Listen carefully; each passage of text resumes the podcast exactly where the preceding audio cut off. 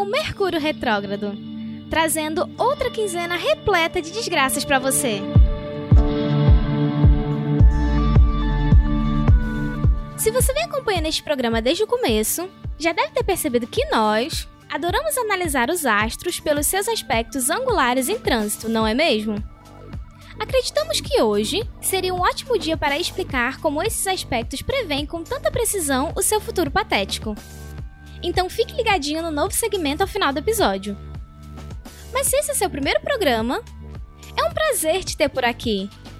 Saiba que nós lançamos episódios novos sempre nos dias 5 e 20 de cada mês. Totalmente sem atrasos.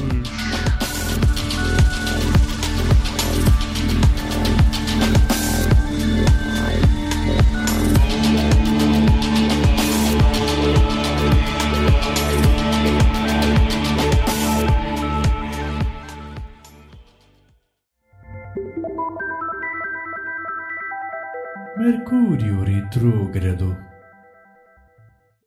Primeiramente, feliz ano novo chinês. Que o ano do porco traga muito bacon torresminho. Eita, uma feijoada agora, hein?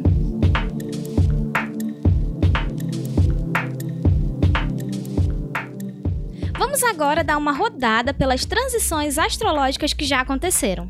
Só para você conferir se essas previsões se concretizaram ou não. No primeiro dia do mês, Marte entrou em quadratura com Plutão. Segundo o texto que achei aqui na internet, esse aspecto aumenta as chances de intervenções cirúrgicas, possivelmente na cabeça. Dia 3. Vênus entrou em Capricórnio. Hora de misturar romance com trabalho e assumir para o RH o peguete fixo do escritório. Dia 4. A lua nova escondeu-se em Aquário. Hora de fazer novos amigos. Ou só amigos, caso você ainda não tenha os velhos. Já no dia 10, Mercúrio entra em Peixes, o que é realmente um problema de saúde pública. Pesquisas mostram a ligação entre gestão de Mercúrio e maiores chances de Alzheimer. Nesse dia, evite comer peixes, ok? Marte fará uma conjuntura com Urano em Ares no dia 13. Eita!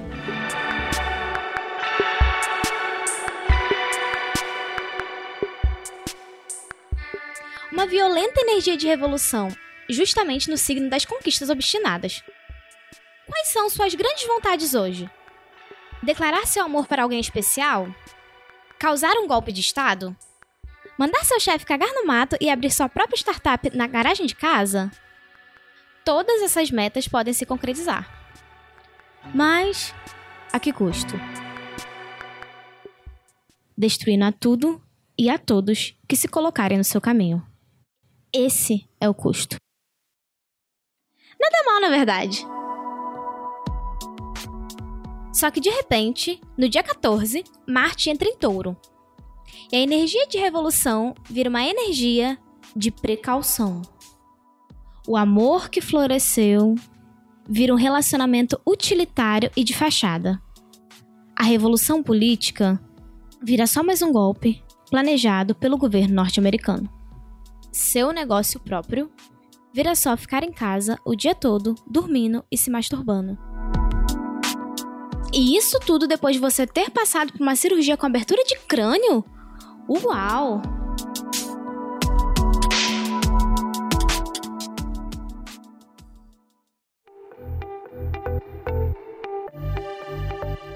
Telescópio 2000 Quadratura, sextilho, Conjuntura. No horóscopo do jornal, você não vai encontrar esse tipo de observação. Isso porque eles não levam astrologia a sério. Esse programa, sim.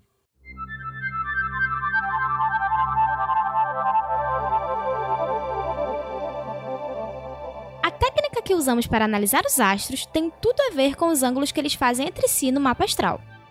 Eita, agora eu percebi que faltou explicar como funciona o mapa astral.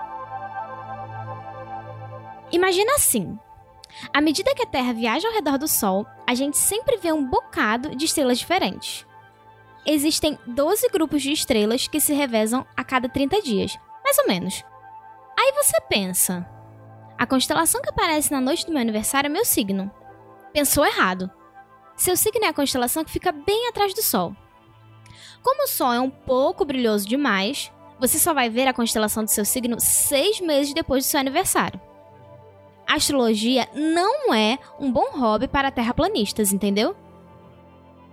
Assim, sabendo quais planetas estão na direção de qual constelação, sempre em relação à Terra, é que desenhamos os mapas astrais de cada minuto terrestre. Cada planeta ganha um símbolo naquela roda-roda Jequiti, que vocês devem ter visto por aí. E a triangulação entre a Terra, no centro de tudo, e os planetas ao seu redor, com as constelações de plano de fundo, forma os aspectos celestiais. Nota da produção. Quando a astrologia fala planetas, na verdade essa palavra vale literalmente para qualquer coisa que aparece no céu. O Sol é planeta, a Lua é planeta, os aerolitos são planetas, até outros corpos menores, como o picolé de bola de gude, chamado Plutão, o planeta não. Agora que gastamos tempo demais explicando o básico, temos que correr para apresentar o tema central desse segmento. Os aspectos harmoniosos surgem quando a distância entre dois planetas é um ângulo de 120 graus, formando trígono, ou de 60 graus, formando sextil. Será que a gente pode pular para a parte dos aspectos ruins? Foda-se esse monte de nome, semissextil, quintil, semiquintil, biquintil. De novo tô inventando palavra aqui? Hum... Ok. Aqui fica interessante o texto. Dois planetas formando um ângulo reto formam uma quadratura. E oposição, obviamente, é quando os planetas estão a 180 graus de distância. Esses são os aspectos de tensão. Favor não confundir com aspectos de tesão, ok? Isso é só para quando Vênus entra em escorpião, né não? Piadinha aí para quem entende, ó. Mas voltando aos aspectos de tensão.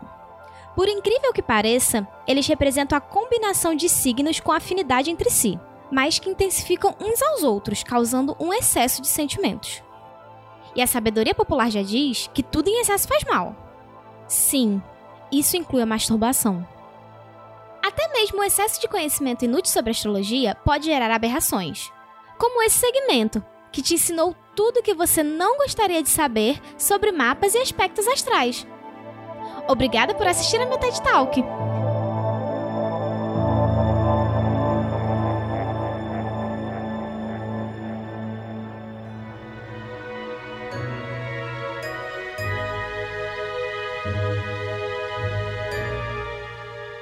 Obrigada também por seguir o perfil do Mercúrio Retrógrado no Twitter e no Instagram, @mercuriopod. E por assinar nosso feed no seu player favorito, para não perder as previsões quinzenais dessa sua vida sem futuro. Afinal, como diria o Dr. Alzio Varela, o que chamamos de alma humana liga-se à emergência de uma consciência pessoal, única, sem a qual a individualidade não existe. Portanto, deixa as minas abortar, beleza? Locución, Taina Lomba. Roteiro, Gabriel Piñero y Giovanna Magra. Dirección y edición, Caio Anderson. Identidad visual, JP Martins. Producción, Gustavo Ciaro. Este puede que este fue idealizado y producido pela RIPA, Red Iradex de Producciones Asociadas. Escute más en iradex.net.